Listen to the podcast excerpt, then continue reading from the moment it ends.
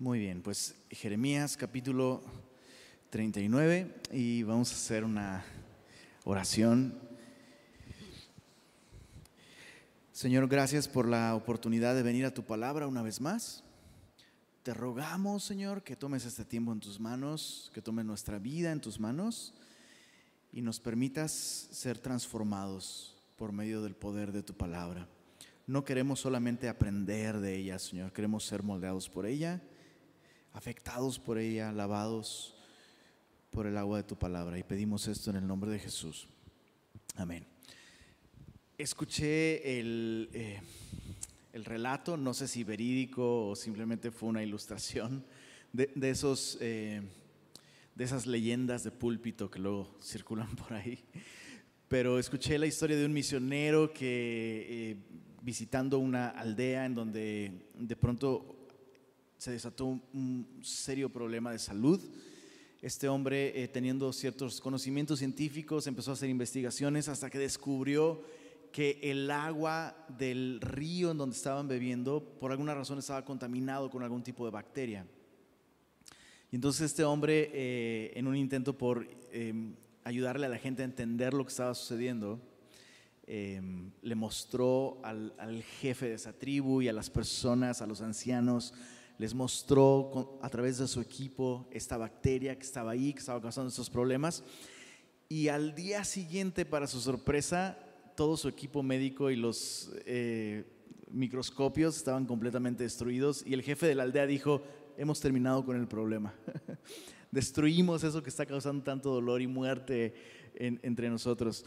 Y, ¿sabes? Jeremías es como ese microscopio.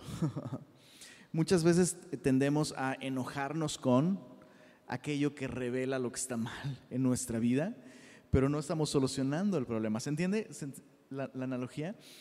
Y, tenemos que estar dispuestos muchas veces a que Dios nos llame a hacer justamente eso, ¿no?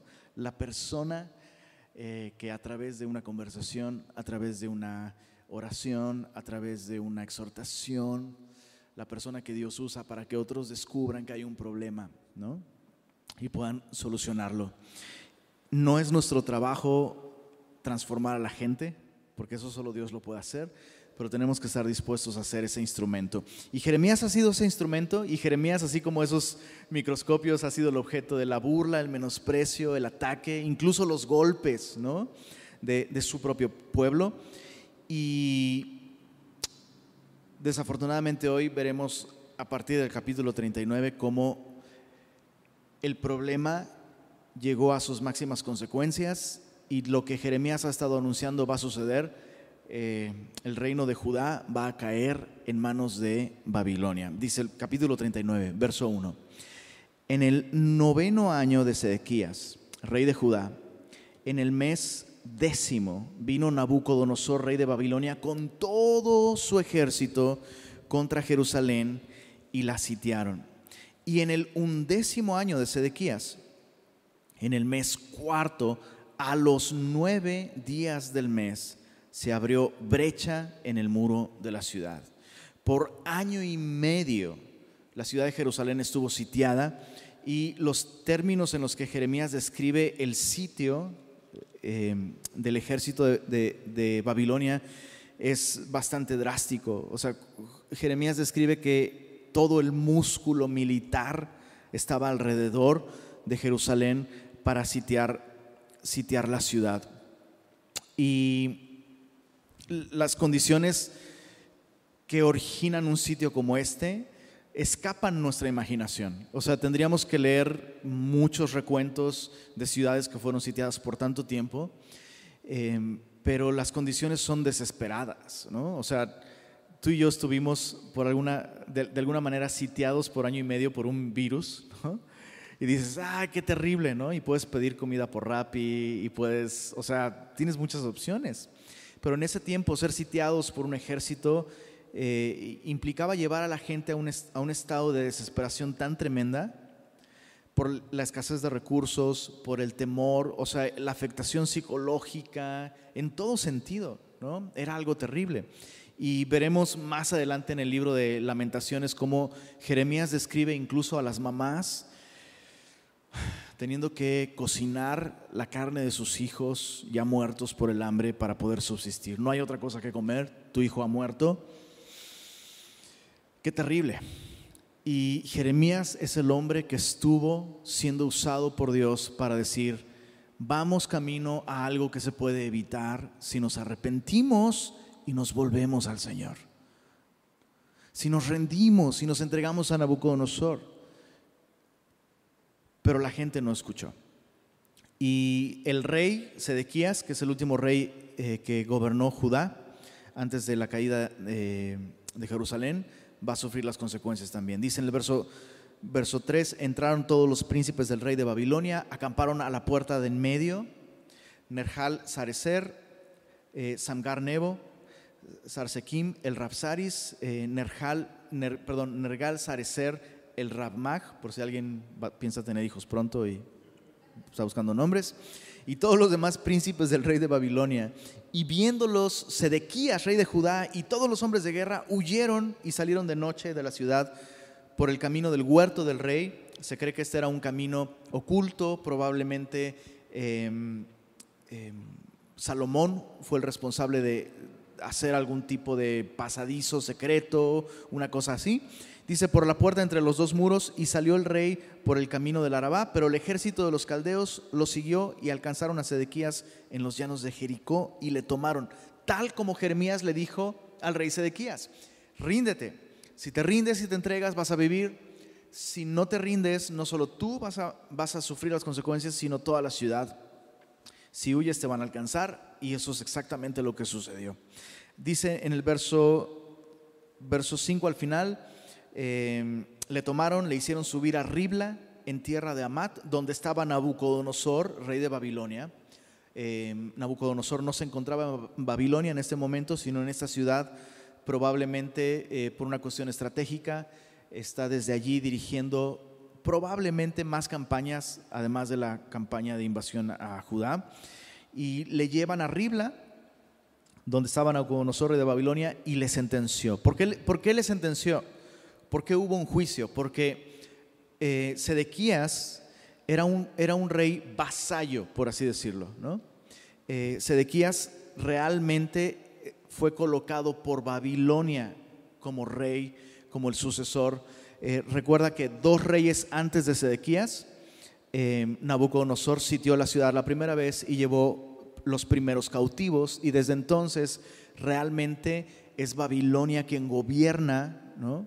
y cualquier rey que, estuviera en el trono realmente respondía a Nabucodonosor.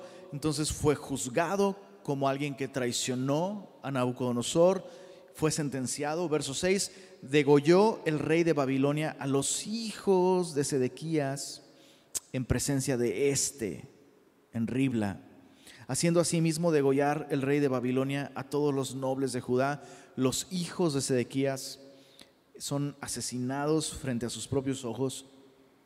Los nobles, su equipo, su gente más cercana, sus amigos de confianza, la gente con la que codo a codo eh, gobernaba. Y dice el verso 7, y sacó los ojos del rey de Sedequías, esto para que la última imagen, la última visión que él, que él tuviera en su memoria fuera la visión de sus hijos siendo degollados y le aprisionó con grillos para llevarle a Babilonia. Y uno lee esto y uno dice, cuánta crueldad. Y sí, Nabucodonosor era realmente una persona cruel. O sea, o sea, esto era cruel aún para los estándares de la época, ¿sabes? Lo, lo, típico, lo normal hubiese sido que Sedequías hubiese sido degollado también, decapitado, lo que fuera, pero no, Nabucodonosor quiso torturarlo mm, emocionalmente, matando a sus hijos y torturarlo para el resto de su vida, eh, dejando esa visión en su memoria sin poder ver nunca más ninguna otra cosa. Y, eso me, llega, me, me lleva a pensar esto, ¿no? Como muchas veces cuando cuando advertimos a alguien sobre un camino equivocado que están tomando, se nos, se nos, puede, se nos puede calificar de crueles. Qué cruel por decir las cosas así. No es lo que dijiste, sino cómo lo dijiste, ¿no? Qué cruel. O sea, hablarle a una persona y confrontarla de esa manera, qué cruel eres. Pero yo veo esto y descubro que es mucho más cruel dejar que alguien vaya por un camino errado sin advertencia. o sea, eso es más crueldad. ¿Estás de acuerdo? Eso es más crueldad. Y Jeremías puede descansar. ¿Sabes? En medio de todo el dolor de esto, en medio de, la aflicción tan terrible de ver la ciudad destruida y todo, Jeremías puede encontrar un descanso, si se le puede llamar así. Yo no guardé silencio. Yo lo advertí, yo lo dije. Dios no puede demandarme que no advertí que este iba a ser el final si seguían en este camino. Y, y solo a manera de aplicación, tú quieres tener tu conciencia tranquila también.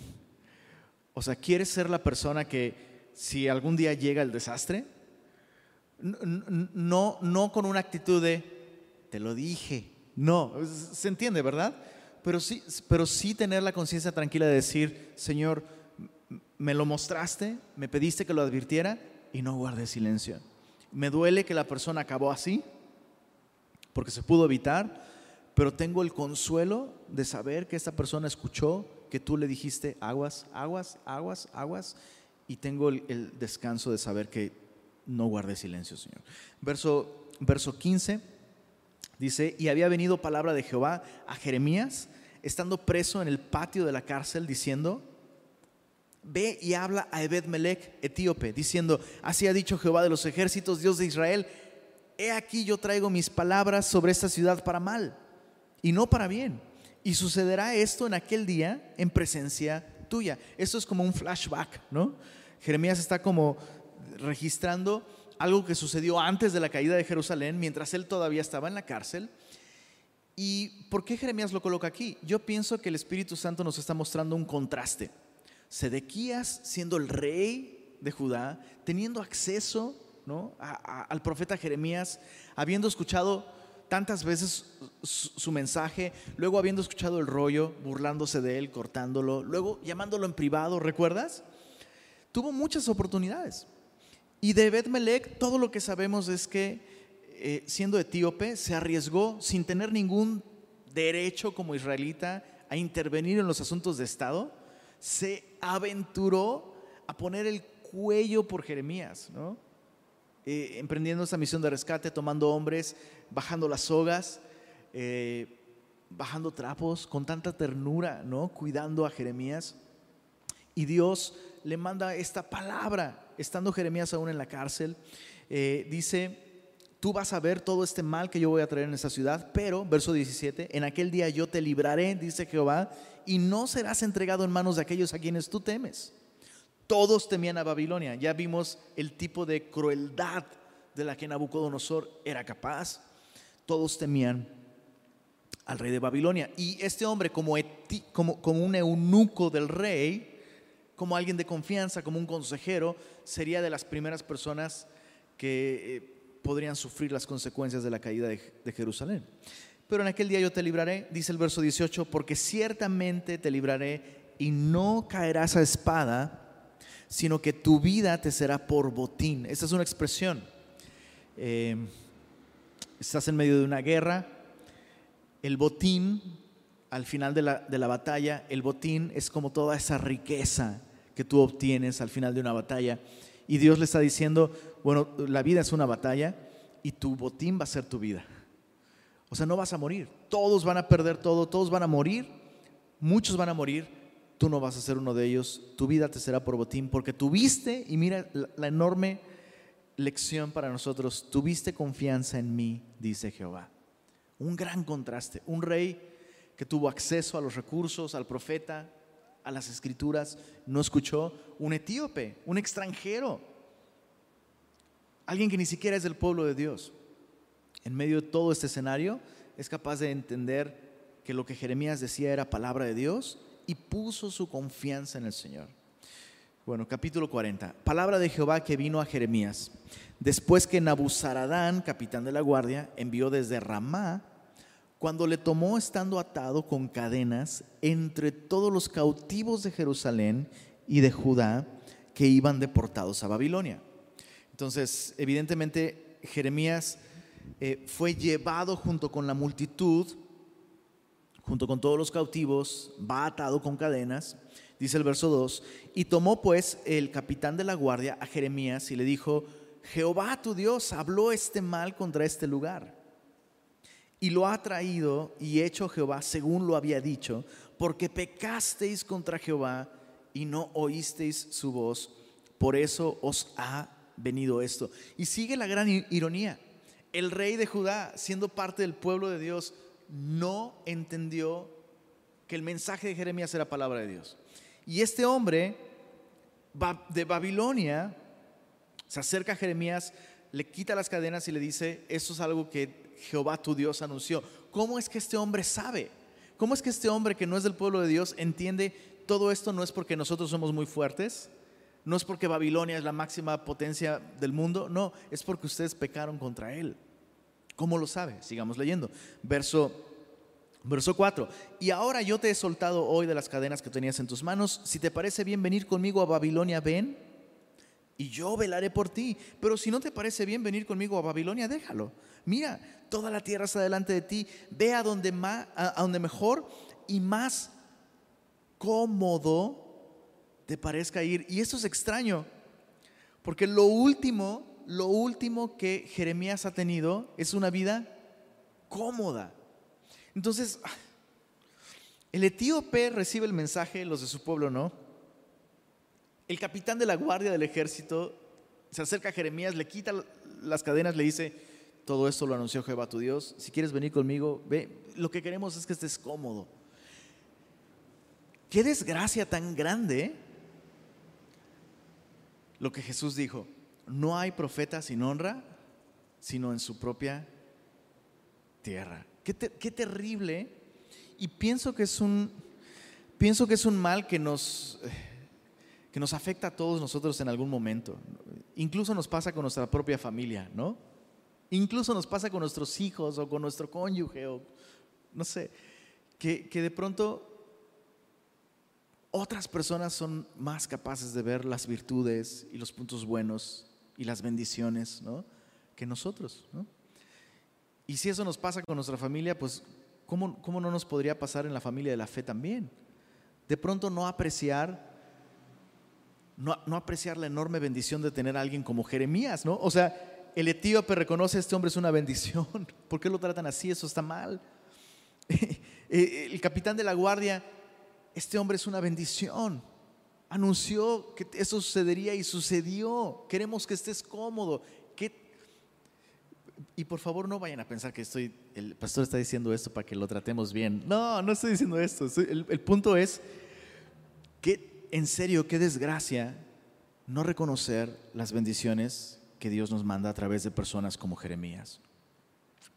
Muchas veces, estaba pensando en esta, en esta analogía y creo que ya la he dicho en otras ocasiones, muchas veces el alimento que más nos hace falta físicamente son esos alimentos que no disfrutamos tanto. Vas con el doctor y el doctor te dice, si necesitas comer más frutas y verduras, ¿no? Sí, necesitas beber más agua simple, pero es que eso no me gusta, sabe horrible. ¿De qué hablas? El agua no sabe a nada. Pues a mí me sabe horrible, ¿no?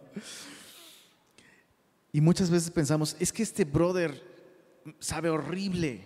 No me gusta, cada vez que platico con él siempre me exhorta, sabe horrible, me choca, no me gusta. Y muchas veces el hermanito, el predicador, el discipulador, el compañero de milicia, que menos disfrutamos, muchas veces es el que más falta nos hace y el que más Dios está dispuesto a usar para nuestra bendición y nuestro provecho. Entonces, qué desgracia que otros digan, ¿cómo no te gusta lo que está predicando Jeremías? O, sea, a mí, que no soy del pueblo de Dios, qué bendición ha sido para mí. Qué terrible. Cerramos el paréntesis. Verso, verso 5. Si prefieres quedarte, vuélvete a Gedalías, hijo de Aicam, hijo de Safán, al cual el rey de Babilonia ha puesto sobre todas las ciudades de Judá. Entonces Nabucodonosor realmente llevó a toda la ciudad cautiva, pero ha dejado a los más pobres del pueblo, que no tienen absolutamente nada, a los pobres, a los enfermos y a los viejos. E, e, esa gente que ni siquiera vale, vale la soga para llevarlos cautivos hasta Babilonia. O sea, literal, como, como dice Pablo, ¿no? Lo necio, lo pobre, lo débil, lo que ni siquiera es, ¿no? Y eso es lo que, eso es lo que escogió Dios para darles la oportunidad de un nuevo comienzo en Judá. Y Nabucodonosor deja a Gedalías como un representante para simplemente no, no crear un vacío de autoridad. Entonces deja a Gedalías, este hombre le dice, eh, Nabuzaradán le dice a, Jeremías, Gedalías va a ser el representante de nuestro gobierno, puedes regresarte con él, eh, o ve a donde te parezca más cómodo ir. Eh, me, me, llama mucho la atención que es muy insistente en esto, ¿no? O sea, lo que queremos es que estés cómodo, ¿no? Y, nosotros que hemos estado llorando con Jeremías y sufriendo todo lo que ha sufrido, decimos, Jeremías, sí, ahora, así que dátelo, ¿no? Te lo mereces, ¿no? A donde te parezca más cómodo ir. Y le dio al capitán de la guardia provisiones y un presente. Es decir, el gobierno de Babilonia, el imperio de Babilonia le honró dándole su libertad. Ninguna otra persona tuvo ese privilegio, recibir su libertad. La opción, si vas a Babilonia, te vamos a recibir, pero con honores, bro. Donde, ahora sí que donde tú quieras. ¿Qué es lo que va a hacer Jeremías? ¿Qué es lo que harías tú? O sea, me han tratado súper mal, nadie se convirtió, no me pude casar para servirle a este pueblo, que por 40 años le serví y me abofetearon, me levantaron falsos testimonios, me echaron en la cisterna, me metieron a la cárcel una, dos, tres, cuatro, cinco veces. O sea, ¿qué harías tú? Mira el nivel de madurez de Jeremías reflejado en su disposición hacer lo que Dios le llamó a hacer, servir a su pueblo. O sea, este hubiera sido el momento perfecto para retirarse, pero el cuate dice en él, mientras esté vivo, voy a servir a mi pueblo. Verso 6, se fue entonces Jeremías a Gedalías, hijo de Aicam, a Mispa, y habitó con él en medio del pueblo que había quedado en la tierra. Ojo, fue honrado por Babilonia, le dieron un presente, pero no pienses que, bueno, pues me regreso a mi pueblo y pues, ahí voy a estar en mi pueblo. Eh, todo está destruido. Todo está destruido, no hay infraestructura, es riesgoso. El pueblo está diezmado.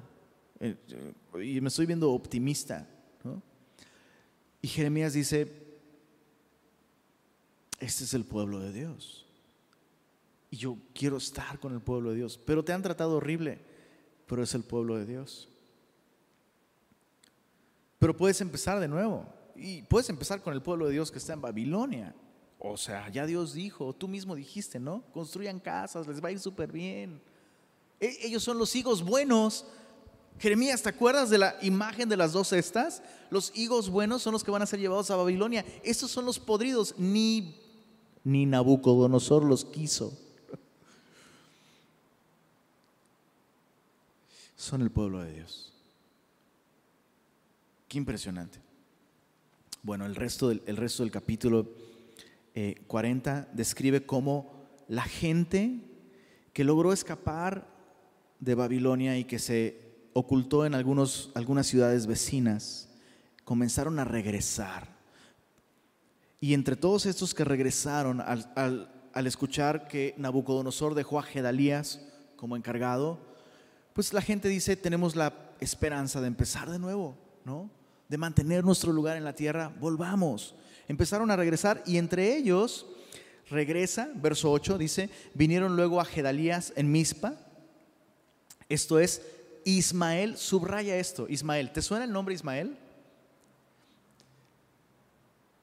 Ismael es, ¿alguien lo recuerda? El, bueno, el Ismael más importante en la Biblia, la canita al aire de Abraham, ¿no?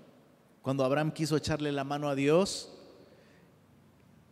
dio como resultado Ismael, y a partir de entonces Ismael, siempre en la Biblia, este personaje Ismael, el hijo de Abraham, es un símbolo de la carne, lo que la carne puede hacer.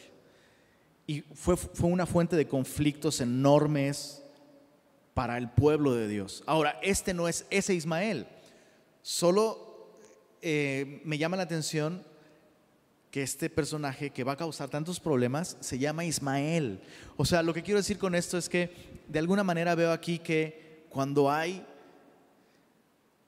riesgos en nuestra vida, si tú y yo estamos atentos a lo, a lo que la Biblia nos enseña, tú y yo podríamos estar más pues más vivos para identificarlos. Este hombre va a ser un riesgo para Gedalías.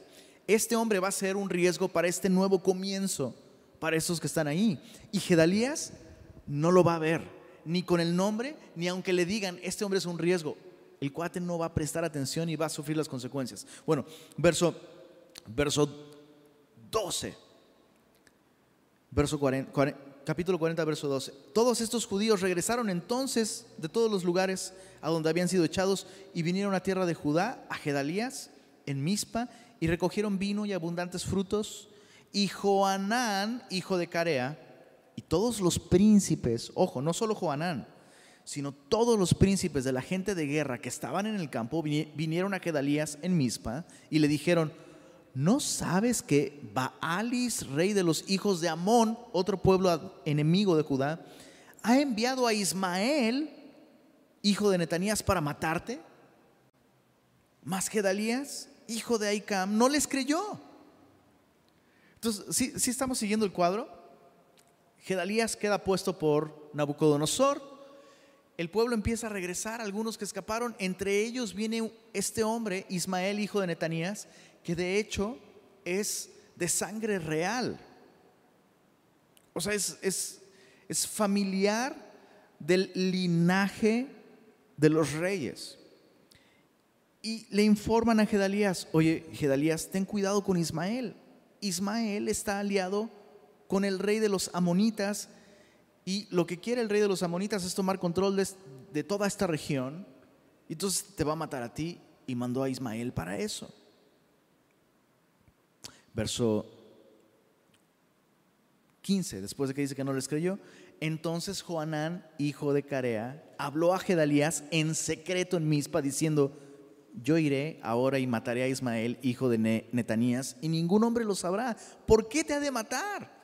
Y todos los judíos que se han reunido a ti se dispersarán y perecerá el resto de Judá. O sea, Gedalías, Dios nos está dando una oportunidad.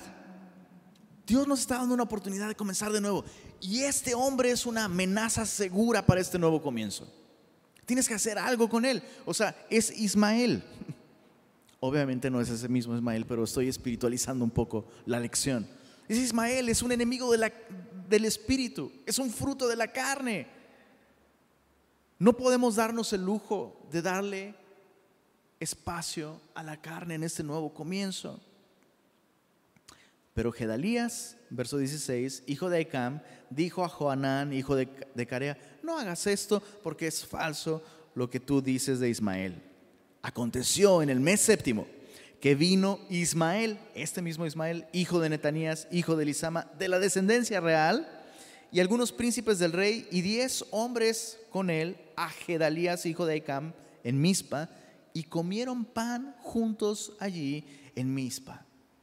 Y se levantó Ismael, hijo de Netanías, y los diez hombres que con él estaban, e hirieron a espada a Gedalías, hijo de Aicam, hijo de Safán, matando así a aquel a quien el rey de Babilonia había puesto para gobernar la tierra. ¿Cuál es la lección que aprendemos aquí?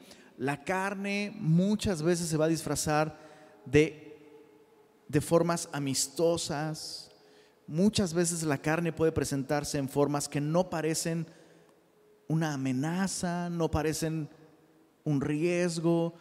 O sea, sí, esto tal vez no es muy espiritual, pero no, exageres, no hay que ser tan religiosos.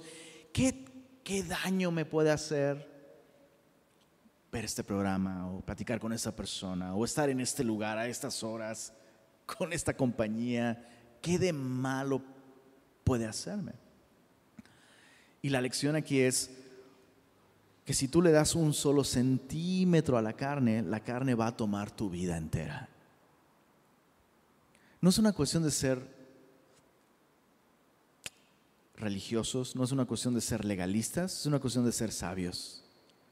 No le des ni un centímetro a la carne. Pero no es pecado, no. Pero todos lo están haciendo. Pues tal vez sí. Pero si quieres, si, especialmente si tú estás buscando un nuevo comienzo con el Señor, tienes que empezar por darle cuello a la carne o la carne te va a dar cuello a ti.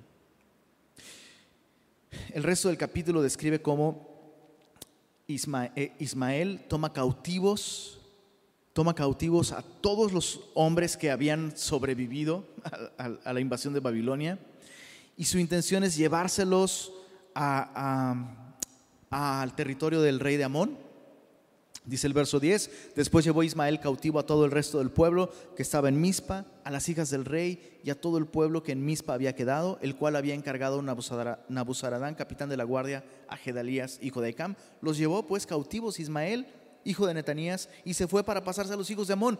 Y oyeron Juanán, Juanán el que advirtió a Gedalías, este cuate te va a matar, te va a matar, te va a matar. O sea, Gedalías no entendió con el nombre, se llama Ismael Aguas, Todos le dijeron, aguas, Nel. Juanán le dijo aparte, bro, yo hago la chamba. Aguas, Nel. Este mismo Juanán. Oyeron Juanán, hijo de Carea, y todos los príncipes de la gente de guerra que estaban con él, todo el mal que había hecho Ismael, hijo de Netanías. Entonces tomaron a todos los hombres y fueron a pelear contra Ismael, hijo de Netanías, y lo hallaron junto al gran estanque que está en Gabaón. Este estanque es muy eh, representativo de la historia de Israel, porque en este estanque comenzó la guerra entre los hombres de David y la casa de Benjamín cuando el rey Saúl murió. Y es súper dramático, puedes leerlo en 2 de Samuel capítulo 2. Y es un lugar importante porque representa la fidelidad de Dios para con la casa de Judá. Dios fortaleció a la casa de Judá y este fue el lugar donde quedó claro que Dios deseaba afirmar el reino en la casa de Judá. Entonces, eh, justo ahí es donde le, dieron alcance a este Juanán, que era descendiente real, probablemente por celos, por lo que tú quieras, pero este hombre se alía con Amón, mata a Gedalías, lo alcanzan aquí. Verso 12, entonces tomaron a todos los hombres y fueron a pelear contra Ismael perdóname, estoy leyendo el mismo versículo, verso 13. Y aconteció que cuando todo el pueblo que estaba con Ismael vio a Juanán, hijo de Carea, y a todos los capitanes de la gente de guerra que estaban con él, se alegraron. Entonces, están cautivos por, por Ismael, ven a Juanán con sus hombres, se alegran, vinieron a rescatarnos. Verso 14, y todo el pueblo que Ismael había traído cautivo de Mispa se volvió y fue con Juanán, hijo de Carea, pero Ismael, hijo de Netanías, se escapó delante de Juanán con ocho hombres y se fue a los hijos de Amón. Y Juanán, hijo de Carea, y todos los capitanes de la gente de guerra que con él estaban, tomaron a todo el resto del pueblo que había recobrado de Ismael, hijo de Netanías, a quienes llevó de Mizpa después que mató a Gedalías, hijo de Ecam, hombres de guerra, mujeres, niños, eunucos, que Juanán había traído de Gabaón. Y fueron y habitaron en Jerut Jerut Kimam, que está cerca de Belén, a fin de ir a meterse, ¿a dónde? A Egipto. Ir a meterse en Egipto. Entonces tienes este hombre que dice, wow, soy, dice, soy fan de Juanán, ¿no? Identificó un, un riesgo. El hombre a cargo no escuchó su consejo, como es costumbre en todo el libro de Jeremías. Nadie escucha los consejos de nadie, ¿no? Y, hace algo al respecto, rescata al remanente del remanente, porque Ismael mató un chorro de gente, ¿no? Y su plan es irse a refugiar en Egipto. Ahora, ¿te parece una buena idea? Pues es bien fácil al final de la historia identificarlo, ¿ah? Obviamente no. Obviamente no. Dios cuando rescató al pueblo de Israel dejó específicamente la instrucción de nunca jamás volverás a descender el camino hacia Egipto. Nunca. Dios lo dejó claro. Es como, hay, muchas cosas que Dios ha especificado, nunca quiero que hagas esto. Y una de ellas para el pueblo de Israel fue esta. Jamás. O sea, ni siquiera lo ores, ni lo medites, ni lo pienses. No, no, no, ni ayunes, cero. Nunca va a ser mi voluntad que desciendas a Egipto. Jamás. Táchalo de la lista, sácalo de tu mente. Pero por alguna razón, el pueblo de Dios siempre, siempre, ojo, siempre que las cosas se ponen difíciles para caminar con el Señor, para el pueblo de Dios siempre la opción era Egipto. Comenzó con Abraham. Cuando Abraham llega a la tierra prometida, lo puedes leer Génesis 12 en adelante. Cuando Abraham llega a la tierra prometida, hay hambre en la tierra prometida. ¿Por qué? Porque en la tierra prometida las condiciones son adecuadas para que vivamos por fe. Y Egipto no requiere fe. Egipto tiene al río, Nilo. O sea, comenzando del río Nilo hacia todo el territorio de Egipto, todo es verde, todo es próspero. ¿no? Es, perdón por la comparación, pero es como cuando las cosas se ponen difíciles en México, el mexicano piensa en ir a dónde? A Estados Unidos. Pues ahí está, ahí Dios sí me va a proveer, aquí Dios no puede. ¿No? Lo mismo con ellos. Abraham cuando llegó a la tierra prometida y Dios le dijo, aquí es, esto te voy a dar. ¿A dónde crees que se fue? A Egipto. ¿Y se trajo de regreso? Sí, le fue súper chido, ¿eh? Esclavos, ganado, chorro de cosas. Y entre esos esclavos trajo a Agar, que más adelante sería una piedra de tropiezo para él mismo, para su matrimonio, y por poco, por poco arruina el plan de redención para toda la humanidad. Ahí nomás. Entonces una visita a Egipto, aunque parezca que todo salió bien y funcionó, siempre nos va a cobrar la factura. Ellos están considerando ir a Egipto. Bueno, capítulo 42. Vinieron todos los oficiales de la gente de guerra y Juanán, hijo de Carea, Jesanías, hijo de Osaías, y todo el pueblo, desde el menor hasta el mayor, o sea, todos vinieron y dijeron al profeta Jeremías, acepta ahora nuestro ruego delante de ti y ruega por nosotros a Jehová tu Dios por todo este resto, o sea, lo que resta, lo que queda, pues de muchos hemos quedado unos pocos como nos ven tus ojos. ¿Qué es lo que están pidiendo que el profeta Jeremías ore? Chécate, ora por nosotros. Bueno, ¿y qué quieres que ore por ti? Verso 3 para que Jehová tu Dios nos enseñe el camino por donde vayamos y lo que hemos de hacer. Y el profeta Jeremías les dijo, he oído. A diferencia de este otro rey que, oye, por favor, ora por nosotros. Cero. Aquí el profeta Jeremías dice, sí, amén. He aquí voy a orar a Jehová vuestro Dios, como habéis dicho, y todo lo que Jehová os respondiere, os enseñaré. No os reservaré palabra y ellos dijeron a Jeremías, por favor, o sea, observa lo que le dicen en el verso 5, Jehová sea entre nosotros testigo de la verdad y de la lealtad, si no hiciéramos conforme a todo aquello para lo cual Jehová tu Dios te enviare a nosotros. Sea bueno, sea malo, a la voz de Jehová nuestro Dios, al cual te enviamos, obedeceremos. Y esto es clave al final del verso 6, para que obedeciendo a la voz de Jehová nuestro Dios, ¿qué dice ahí? Nos vaya bien. Ahora, ¿está mal desear que nos vaya bien? Pues no, pero escucha esto. Cuando Dios ha traído disciplina, cuando Dios ha traído disciplina, cuando Dios te ha mostrado, hey, te descarrilaste, te, te fuiste por las tortas horrible, nuestra oración no debiera ser, Señor, muéstrame qué tengo que hacer para que ya nos vaya bien. O sea, sí, la regué, pues sí, me desenfoqué, pequé, me fui por las tortas, lo que sea, pero ya dime cómo, dime cómo le hacemos para que ya todo esté bien. Es muy sutil, pero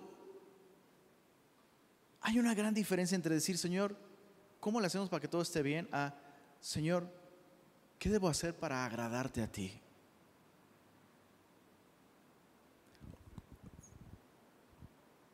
Sí, vivir en, Jerusalén, vivir en Judá, es muy difícil porque todo está arruinado.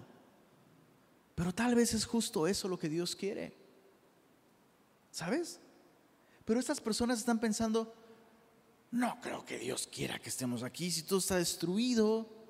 No, pues si Dios, pues Dios es amor. ¿A poco no Dios es amor?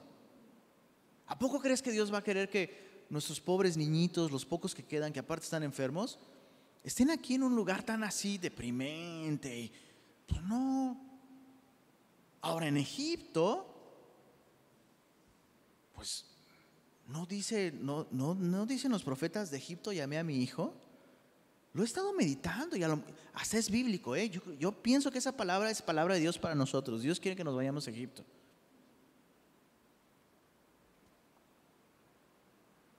¿Cuántas veces hemos hecho esto? Esto mismo. Oye, oye, paz. Sí, mira, ora por mí, porque no, neta, lo que Dios te, si ves algo malo, dime, ¿eh? Neta, lo que, lo que Dios me, te diga, eso yo voy a hacer. Ah, padrísimo. No, no, no, en serio, mira. Por el pescadito. Que Jehová sea testigo entre nosotros. Chécate lo que va a pasar. Perdóname, pero esas porciones me veo reflejado ahí en todos los aspectos. A veces soy Jeremías y a veces soy estos vatos, ¿no? Que nomás se doran la píldora. Verso 7. Aconteció que al cabo de 10 días vino palabra de Jehová a Jeremías. ¿No te llama la, atención esto? Dos cosas. Número uno, tú y yo, sin orarlo, ¿a poco no? Bro, no, punto. ¿De qué estás hablando? Dios ya dijo, nunca jamás regresarás por el camino hacia Egipto. Nunca, ya Dios dijo, ¿no? Por un lado, Jeremías no adopta esa actitud. Jeremías dice, vamos a consultar. ¿Quieres que ore? Vamos a orar. Y, híjole, mi pastor siempre me dice esto. Si no te piden consejo, no lo des, bro. ¿Para qué te metes en broncas? ¿Te están pidiendo que ores? Eh, es que no es cristiano, pero yo creo que yo creo que es de Dios que me case con él o con ella. Tienes dos opciones. O le abres la Biblia y le muestras el versículo. En algunos casos tal vez es lo que hay que hacer. Pero entonces solo ora por mí. ¿Qué es lo que tendrías que hacer? Pues ora por esa persona y listo. Pero ya Dios dijo que no. Algunas veces pienso que Dios me, me permite estar en contacto con este tipo de casos para recordarme que yo tiendo a ser así también. ¿Se entiende el punto? O sea, muchas veces el punto no es cómo este cuate no entiende, sino muchas veces el punto es aguas, porque es bien fácil caer en esa condición. Entonces no nos hace mal orar por esas personas y de paso decir, Señor, guarda mi corazón de no llegar a ese punto en donde estoy cuestionándome si será la voluntad, si será tu voluntad literal, en algunos casos hasta pecar, ¿no? Bueno, verso, ah, otra cosa que me llama la atención, 10 días. Por 10 días Jeremías estuvo orando. Muchas veces tú y yo nos desesperamos por orar 10 horas. Olvídate 10 horas, 10 minutos. Ya oré. Y no, Jeremías realmente le dedicó tiempo a orar. Bueno, verso 8. Y llamó a Juanán, hijo de Carea, y a todos los oficiales de la gente de guerra que con él estaban, y a todo el pueblo, desde el menor hasta el mayor, y les dijo, así ha dicho Jehová, Dios de Israel, al cual me enviasteis para presentar vuestros ruegos en su presencia si os quedareis quietos en esta tierra, os edificaré y no os destruiré, os plantaré y no os arrancaré, porque estoy arrepentido del mal que os he hecho. Ojo, arrepentido, cuando Dios usa ese término de estar arrepentido, no se refiere a un arrepentimiento moral, sino se refiere al dolor de haber tenido que hacer algo tan doloroso, ¿no? O sea, lo que Dios está diciendo es, me duele, hey, me duele, me duele disciplinar a mi pueblo. Y a ustedes les voy a dar el chance de volver a echar raíces y crecer. ¿Cuál es la clave? Verso 10. Si os quedareis quietos. Estoy ampliando mi repertorio de analogías porque ocupo muchas de películas y de café y de comida también a veces un poco. Y ahora me vas a escuchar muchas analogías de perros. Estoy aprendiendo tanto, estoy aprendiendo tanto de los perros en tantos sentidos. Qué bendición los perros. Me chuté todo un, toda una serie de un entrenador, el, el entrenador más famoso de perros en YouTube, Zach George. Casi, casi estoy haciendo mis devocionales ahí. No, no es cierto, no, obviamente no, obviamente no, pero, pero eh, Dios me habla. y, y una de las cosas que este cuate, este entrenador de perros dice, es, lo más importante que le puedes enseñar a tu perro no es a girar o a no ladrar o a caminar cerquita contigo, sino lo más importante que le puedes enseñar a tu perro es quieto. O sea, eso le puede salvar la vida a tu perro. Puedes evitar que se haga daño. Porque de pronto los perros, o sea, vas caminando con tu perro, pasa una ardilla, una canica, lo que sea, y el cuate, ¡pum! derechito hasta la calle y un auto pasa, lo arrastra y adiós, ¿no? Y una vez que el, perro aprende a estar quieto, lo que, tienes que enseñarle es a que te preste atención a ti. Eso es el paso número dos, porque el perro solo puede aprender una cosa a la vez. No, no como nosotros, que somos tan chichos, ¿no? Tan sabios. Primero quieto. Cuando ya estás quieto, el perro ya te puede poner atención y entonces mírame, mírame, mírame, mírame, mírame. Y tienes que hacerlo mil veces. O sea, tienes que dedicar días, días a repetir ese ejercicio. Cientos de veces en tu casa, cientos de veces en la parte de atrás de tu casa, luego cientos de veces en el frente y luego vas ampliando los escenarios, pero siempre es lo mismo, quieto, mírame, quieto, mírame, quieto, mírame, quieto, mírame. Y estaba recordando cómo Dios le, le dice eso a su pueblo y nos dice esto a nosotros. Sobre ti fijaré mis ojos, mírame, mírame, estad quietos y conoced que yo soy el Señor. Y tantas veces Dios termina con todo lo que tenemos y nos quita todos nuestros juguetes y nos quita el bowl con la comida y o sea, nos quita todo tantas veces solo para obtener esto. Hey, quieto, quieto, mírame, mírame. Y si aprendemos esto en la vida cristiana, vamos a evitarnos tanto dolor, tanto sufrimiento, tanta autodestrucción. Em, la última vez que fuimos al parque, con nuestra perrita Nutella,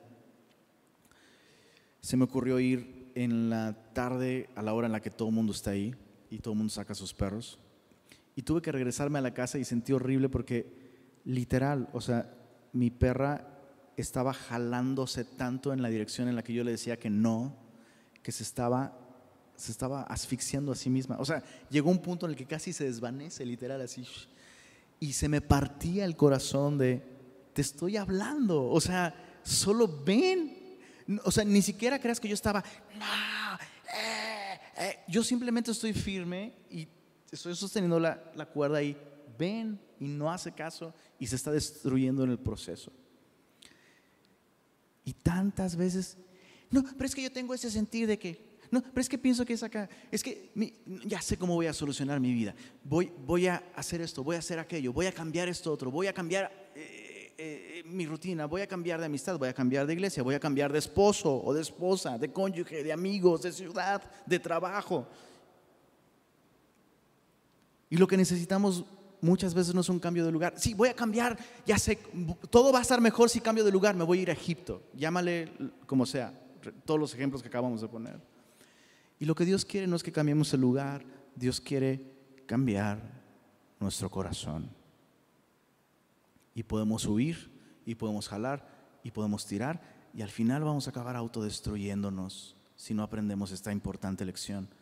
Si os quedaréis quietos, os edificaré y no os destruiré. Verso 13, mas si dijereis, no moraremos en esta tierra, no obedeciendo así a la voz de Jehová vuestro Dios, diciendo no, sino que entraremos en la tierra de Egipto en la cual no veremos guerra, ni oiremos sonido de trompeta, ni padeceremos hambre, allá moraremos. Ahora por eso, oíd la palabra de Jehová, remanente de Judá. Así ha dicho Jehová de los ejércitos, Dios de Israel, si vosotros volviereis vuestros rostros para entrar en Egipto, verso 16, sucederá que la espada que teméis os alcanzará allí en la tierra de Egipto, y el hambre de que tenéis temor allá en Egipto os perseguirá, y allí moriréis.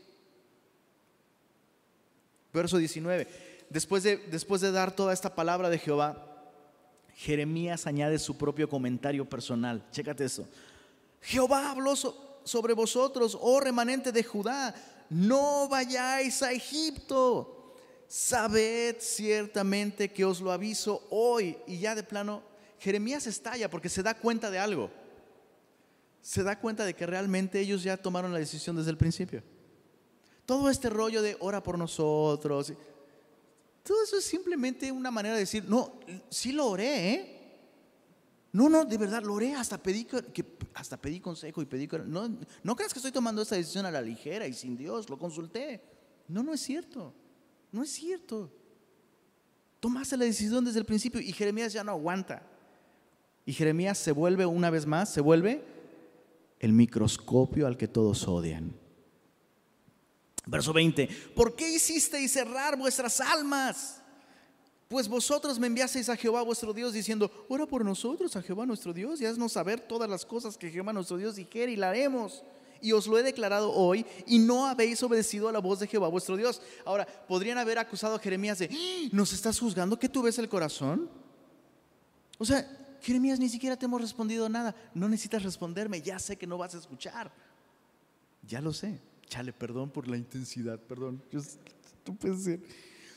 Yo no creo que lo hubiéramos oído muy distinto de boca de Jeremías. O sea, ¿por qué se odian tanto? ¿No? ¿Qué les... Imposición de manos. Ahora pues, verso 22, sabed de cierto que a espada de hambre y de pestilencia moriréis en el lugar donde deseasteis entrar para morar allá. Ellos desearon entrar en Egipto para morar allí y van a entrar en Egipto para morir allí. Aconteció que cuando Jeremías acabó de hablar a todo el pueblo todas las palabras de Jehová, Dios de ellos, todas estas palabras por las cuales Jehová, Dios de ellos, le había enviado a ellos mismos, dijo Azarías, hijo de Osaías, y Juanán, hijo de, de Carea, y todos los varones soberbios dijeron a Jeremías, mentiras dices.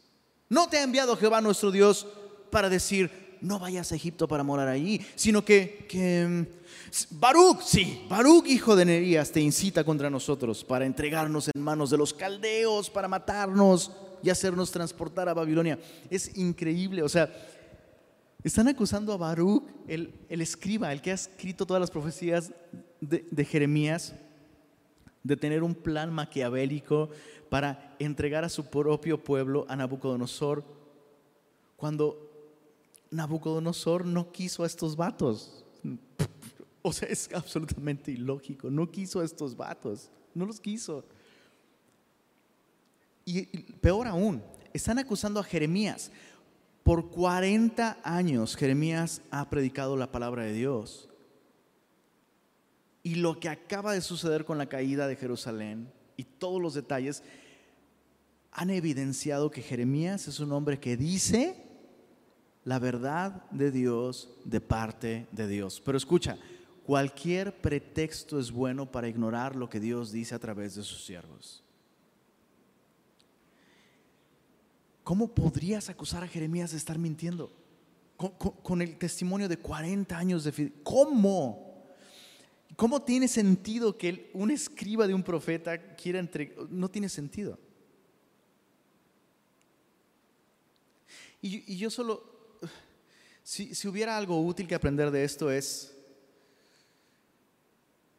ten cuidado con las razones, entre comillas, tengamos cuidado con las razones que damos para no escuchar las advertencias o los consejos de personas que, Dios ha puesto en nuestra vida para aconsejarnos y ayudarnos. Jeremías no es perfecto, de ninguna manera Jeremías es perfecto. Y nadie es perfecto. Pero no confiamos en que Dios es todopoderoso para usar instrumentos imperfectos para mostrarnos su perfecta voluntad. Especialmente si realmente están basándose en la palabra. Bueno, no obedecieron. No obedecieron. Yo quería llegar hasta el... Si se arma o no se arma. Yo quería llegar hasta el 52. No, no es cierto. Pues, bueno, 43. Dios, al, final del capítulo 43, Dios le pide... Eh, bueno, te lo voy a resumir el capítulo 43. Juanán decide llevarse a todo el remanente, bueno, entre comillas, todo el remanente a Egipto. Y la idea es que se los llevó a la fuerza. Muy probablemente no todos querrían ir a Egipto, algunos tal vez preferían irse a algún otro lugar, pero él dijo, no, nos vamos a Egipto. Y básicamente secuestran al profeta Jeremías y se lo llevan a Egipto. El último lugar donde Jeremías querría vivir después de todo lo que pasó, Egipto. Se lo llevan a Egipto. Llegando a Egipto, Dios le dice a Jeremías, pon unas piedras, saca unas piedras, ponlas ahí, cúbrelas de, de barro y diles que cuando Nabucodonosor conquiste Egipto, su trono va a estar por encima de estas piedras que tú acabas de cubrir. O sea, la destrucción va a ser tal, la victoria va a ser tal, que, estas piedras van a quedar al descubierto y aquel de quien van huyendo en Judá, se lo van a venir a topar justo aquí, justo aquí.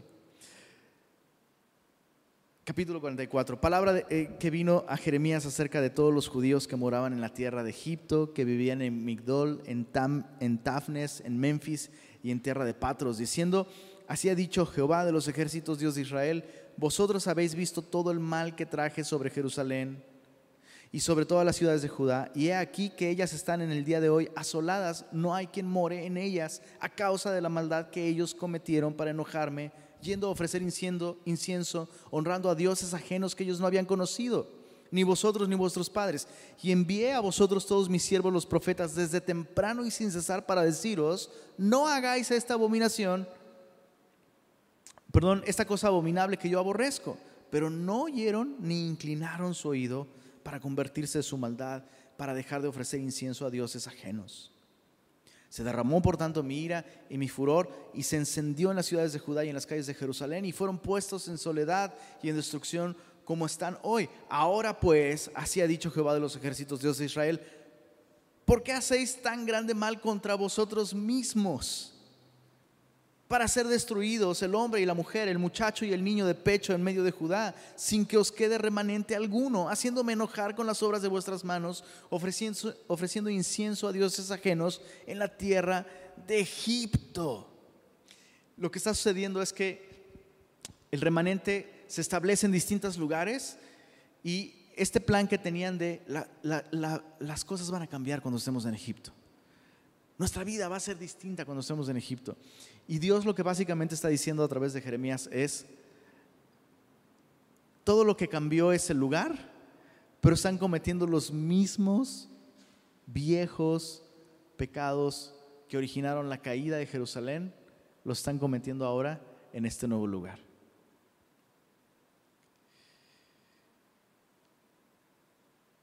Verso 13, castigaré a los que moran en tierra de Egipto, como castigaré a Jerusalén con espada, con hambre y con pestilencia. Y del resto de los que de Judá que entraron en la tierra de Egipto para morar allí, no habrá quien escape ni quien quede vivo para volver a la tierra de Judá, por volver a la cual suspiran ellos para habitar allí, porque no volverán sino algunos fugitivos. Entonces, todos los que sabían, esto es importante, estamos casi por terminar, quédate conmigo, verso 15 es importante. Entonces, todos los que sabían, que sus mujeres habían ofrecido incienso a dioses ajenos y a todas las mujeres que estaban presentes, una gran concurrencia. Y todo el pueblo que habitaba en tierra de Egipto, en Patros, respondieron a Jeremías diciendo, ¿te, ¿te, das cuenta que quienes están detrás de todo esto que está a punto de suceder son quienes, perdón? Pero sin miedo. Y eso que hay poquitas acá y nos da miedo. ¿Quiénes son, perdón? No, no me convencieron. ¿eh? Pues las mujeres. ¿eh? Las mujeres. Es, es interesante cómo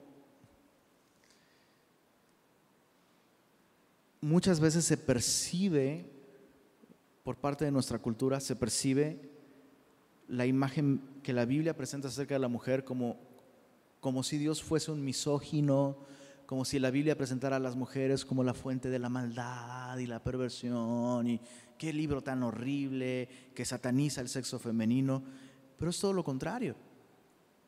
Desde el principio Dios dejó claro que la mujer ejerce un papel de enorme influencia en la sociedad y esa influencia comienza, por supuesto, principalmente en el hogar.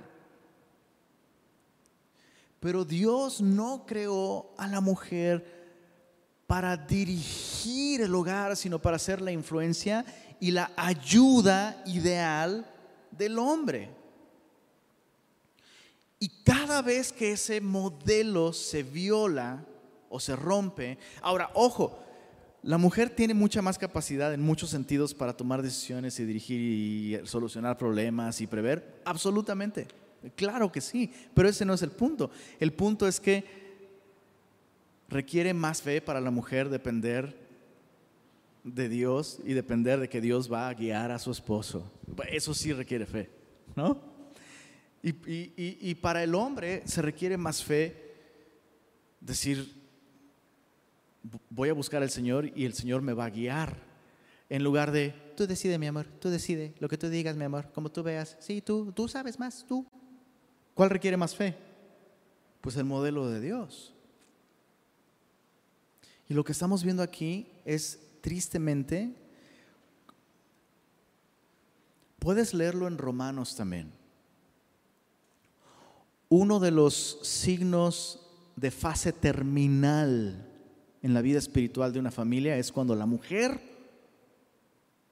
toma el lugar de liderazgo y el hombre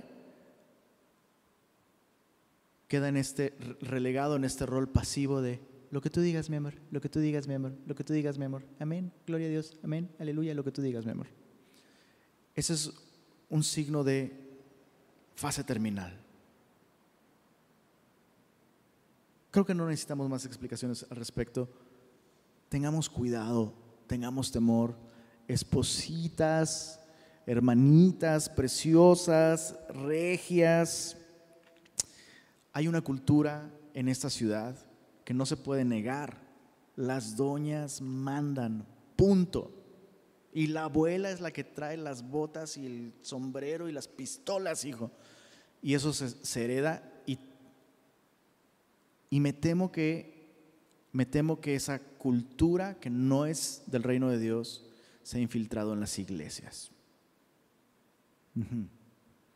Cuidado. Verso 16.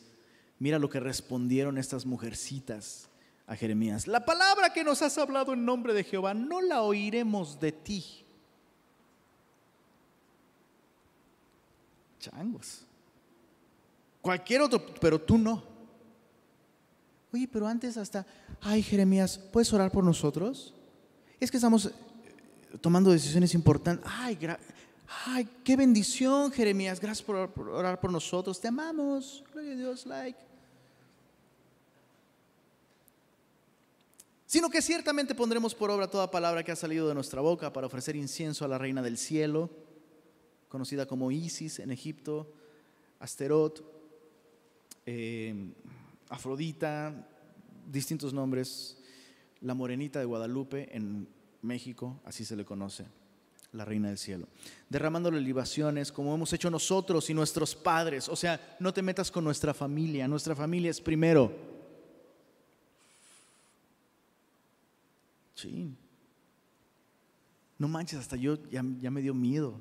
Ya no sé si quiero seguir. Lo bueno es que este domingo no voy a estar. Entonces Dani se va a enfrentar con un grupo de hermanitas ahí.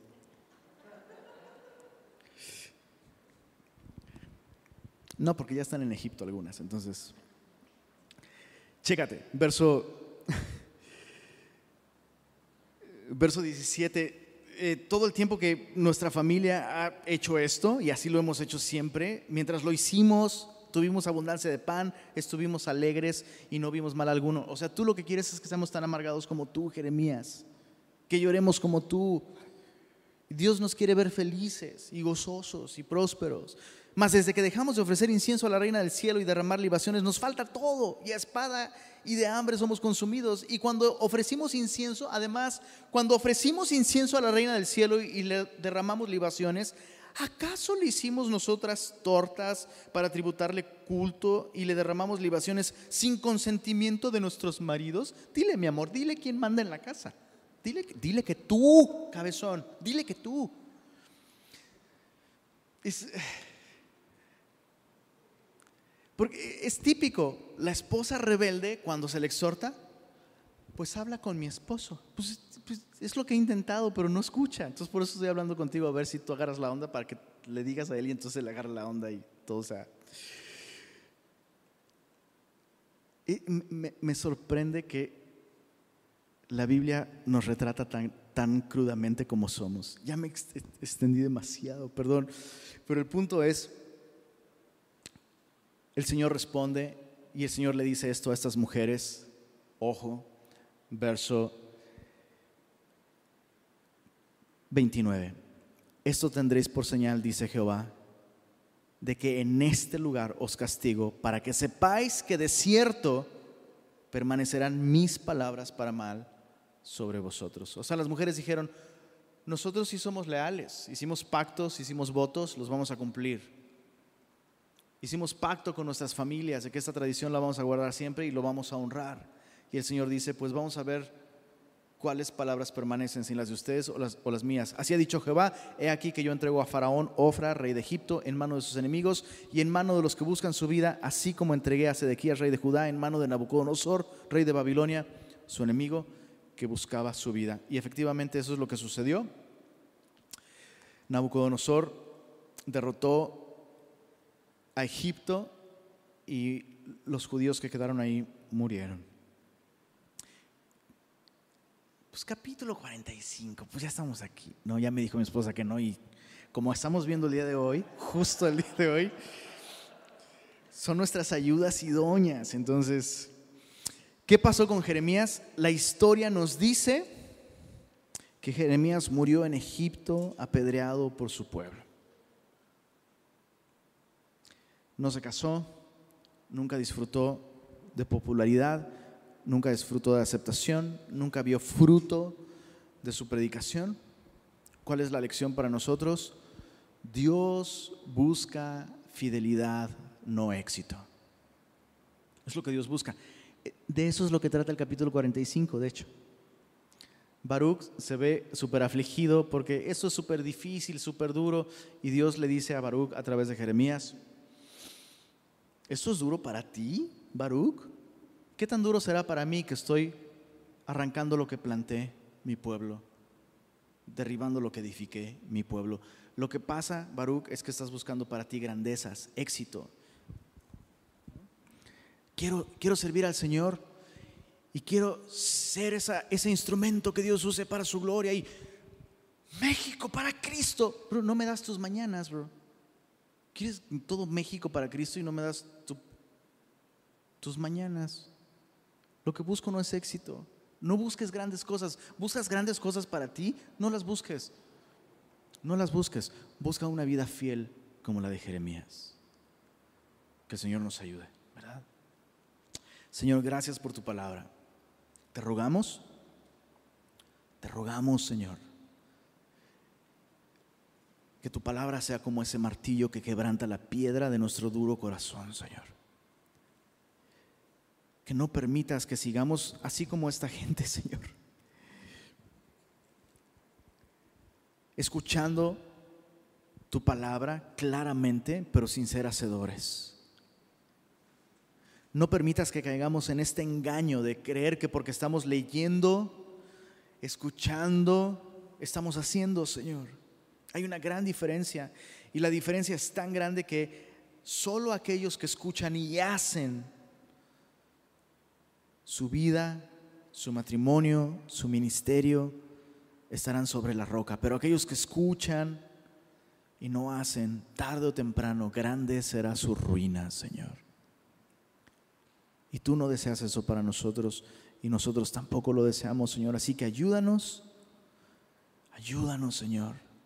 Si nuestro corazón está endurecido, quebrántalo, por favor. Si nuestros ojos están cerrados, ábrelos. Y ayúdanos, Señor. No nos dejes como estamos, haznos sensibles a tu voz y a tu palabra y enséñanos a vivir vidas de fidelidad a ti y a tu verdad. Y pedimos esto en tu nombre, Señor. Amén.